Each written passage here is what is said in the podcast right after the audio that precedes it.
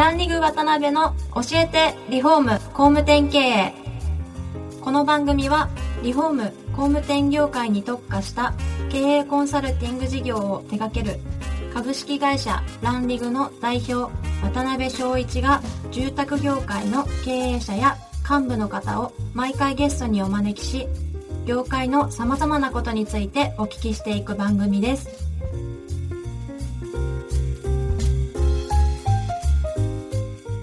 皆さんこんにちは。さあ今週も始まりました。ランリグ渡辺の教えてリフォーム工務店経営。第58回目をお送りします。司会進行の志村玲美です。渡辺翔一です。渡辺さん今週もよろしくお願いしまよろしすくお願いします。橋口社長よろしくお願いします。あお願いします、はいえーそうですね、バーンリペアというお名前でしたら、多分全国の工務店さんとかお聞きになったことはあるかもしれないんですが、まああのグループ全体のご説明も含めて、まあ、10月から体制も一新されたことですし、一度ちょっと橋口さんの方からそこら辺はご説明していただいてもよろしいでしょうか？はいはい。えーまあ、この度は10月からですね、えー新しくまあ株式会社キャンディルという社名になってるんですけども、はいこれは旧バーンホールディングスがまあ社名変更した、えー名前でしてえーまあここにまあ意味あるんですけど、まあ、はいちょっとそれで置いときましてですね、もともとこのバーンホールディングスっていうのは、えーバーンリペア、はい。えーそれからスペック、はい。えーそれからあハウスボックス、うんでアビックっていう4社がですね、はい。えー一つのまあグループになっていまして、バーンホールディングスが持ち株会社というう体制だったんですけども、はい。そこに、えーレイオンコンサルティングが、はい。あーまあ、一緒になりまして、5社の事業会社を抱えたあー持ち株会社がバーンホールディングスだったと、はい。でこれのおーバーンホールディングスが社名変更して株式会社キャンディル、うん。それからあーレイオンコンサルティングと、えースペックが合併をしまして、えーキャンディルテクトとはい。いう会社に変わったので、えーそういう意味ではですね我々のグループというのはあーリペア、はい。えーそれからあ点検検査、うん。えーそれからあーまあ養獣サービス、はい。えーそれからまああーいろんな家具ですとか、えーそういったものの組み立てサービス、うん。えーこういったことをまあ全国現在で56箇所はい。で、えー約まあ2000人、うんえー程度のまあ成功体制を持ったまあグループとして、えー新しくうまあ看板がしたみたいないやそういったイメージのグループになります。うんグループとしての売り上げとしてはどれぐらいの今規模でいらっしゃるんですか？えーまあ、前期、えーまあ、まだ終わってませんけども、はいまあ、100億を超える。ぐらいの規模になっております。グループで。はいなるほどなるほど。前回そうですね一番いいところで創業の時の2月4日ですか、えー記念日に200万を握りしめて。その頃って結構ですけど今まで経験のない業界でかなり迷われませんでした？そうですね、やっぱり半年ぐらいは、はい。まあ、やろうかやろうまいかということをもう行ったり来たりしてましたですね。へー。で、まあ、いつももう失敗する目しか見てなかったですね。あそうなんですか。えへー。そこを踏ん切りついたんって何かあったんですか？まあ、やっぱ一つはやっぱりやらないで、うん。あのやめる後悔をしたくなかったっていうのが一番だったですね。なるほどなるほど。で、やってダメやったらしょうがないと。うんうんうんでもやっぱりやったらはい。どうなるんだろうかうん。っていうのを、なんかシミュレーションしても一緒なんですけどね。え えへえ何回も考えて。そうですね、まあ、最後はもうどあ材料買ってしまえば逃げられないだろうと。いうので、えーそれと同時に求人募集をはい。出してですねそれは職人職人さんですね、え。ーで用意ドンっていうことで始めたので、まあ、かなりあうの、ん。なんですかねあのスタートした時はうん。何もないという状態だったですね。はい。いそしたら本当なけなしまあなけなしと言ったら失礼ですけど200万で材料買って首都求人してでスタートしたわけですよね、はいもう初めからそしたら本当に何もわからん状態で橋口さんも現場とか入られてたんですか？まあ、あの入らないと あの人がいないんで、そうですよね。えーやったことないですよね。へえそうなんですか、はい。実際んスタート当初はどんな感じだったんですか？それこそあの初めはねもともとやられてた人材系のお仕事なんかも片一方でやられながらっていう感じだったんですか？そうですね、あの3年か4年ぐらいはですね、はい。実は、まああの二足のわらじを履きながら、まあ、そこで稼いだね、はいはフィーを全部そっちに投入したと。いなるほどね。いうことで、まあ、当然その時の資金がなかったら今はないっていうぐらい、あの人材紹介のはい。お仕事には、うん。あ非常に助かったという。うー、ん。まあ、信用もありませんからね、そうですよね。まあ、始めた頃っていうのは、まあ、それこそ一番需要期なんでね、はい。で2月4日っていうのはもうあの補修会社ははい。もう誰でもいいからついてきてくださいぐらいの感じだったんですへね。えでもう本当にねよく言うじゃないですか。えー猫の手も借りたいっうんていうもう完全に猫だったんで。あのへえそういう意味では、はい。あの材料と道具持って来てくれたらうん。頑張ってやってくれと。なるほどなるほど。いう形だったですね。へえすごいな。なんかどっかで創業当時本当寝る時間がなく何度も高速道路で死にかけたっていう。いそうですね。寝てましたね完全に。寝てたんですか？ええ。居眠り運転だったね完全に。なるほどね。でもあまりにもまあそれやりすぎてですね、いやこれ絶対死ぬと思って路肩で寝ましたね。あのバックに下げてですね。前にいるとね、はい。ぶつけられるから。あのだいぶうちの下げて寝てましたね。なるほどねまあそこからその事業リペア事業を中心にどんどん成長されていかれたと思うんですけど実際あれですかね始めた当初ってやっぱりもちろんそのうんリペアマーケットっていうのはすっごい伸びてて実際その自体には可能性を感じられてたわけですよね。そうですね。あの、まあ、一番はですね、ん。まあ、需要はあの、はい。あるんですけど、うんうん。しっかりまあ企業としてはい。サービス提供してる会社が非常に少なかったんですね。あーまあ、今一緒になりましたけど、はいバーンリペア社っていうのはもうダントツのそうですよね。ナンバーワンで、まあ、背中は全く見えなかったと。はい。で、まあ、しょうがないんでですね、はいえーまあ、我々はまあどっちかというと、まああっちもこっちもできませんから、うんまあ、とにかく都心のはい。マンションめがけていこうとうん。言って集合住宅に特化したんですね。おーなるほどな。そうするとまあそれがまあ構想してというか、うんあの競争力がどんどん高まって実績ができていって、うんまあ、その集合住宅のマーケットの中ではい。ある程度こう実績を残すことができたっていうのは、まあ、ある意味良かった。ポイントだと思います。うん。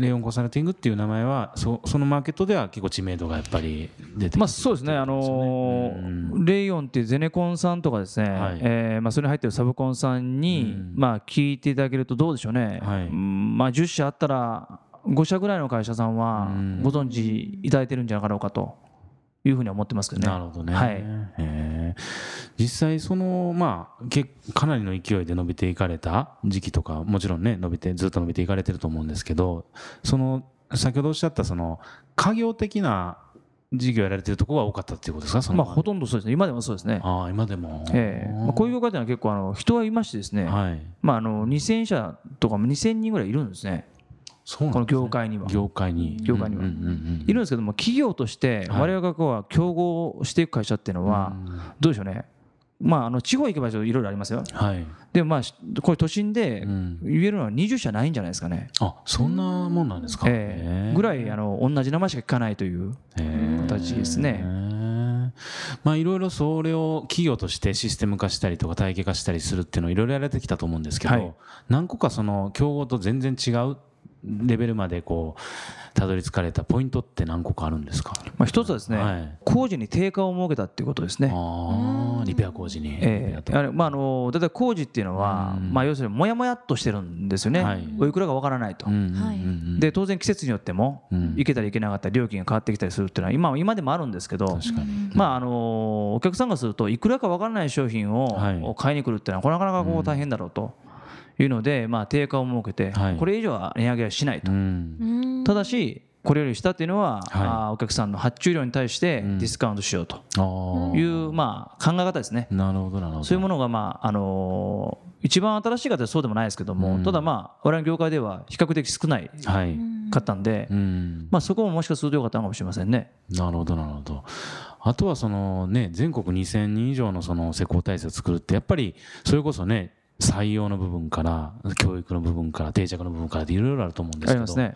そのあたりって何かこう仕組みとしてご用意されたものとかってあったんですか？そうですね、はい。はいまあ正社員をやっぱりしっかり取っていこうっていうので、うん。早い段階から新卒の採用をやってきたっていうのは大きかったと思いますね。これはバーニーペアもお同じですし、うんあの社員職員職人率が、はい。あー高いんですよ。うん。どれぐらいですか割合で、えーまあ、大体ですねあのレイオンでいうと、うん。まあ、当時の今でいうとキャンディルテクトのはい。LC 事業部っていうちょっと長い名前なんですけども、はいはい。ここだとうんおそらく、まあ、3割ぐらいですねでも。ああバーニーペアはもっと高いですね、ん。6割とかぐらいはなってるんじゃないかなと。うーん。でこれがまあ結局のところ品質を担保することになるわけなんですね。なるほどなるほど。であの安易にまあ外注にはい。依存しないと、うん自分たちの品質を確保して、まあ、はいそういったあ中学団の人たちがうん。現場を管理したり、はい。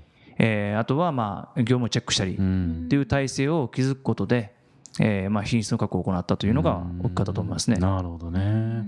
とあとはなんかそのお見受けしたところによるとユニット制みたいなものを設けられたりとかそうですね。それこそ結構昇格の試験とかをしっかりされたりとかそうですねって。いうのはされたってね聞いてますけどまあ昇級試験、まあ何級か忘れましたけども、もうなんか3段とかあるらしいですね。えまあ3段ってついて見たことないんですけど、ね、まあでもいるらしいという。ーえー土の子みたいですね。確かに。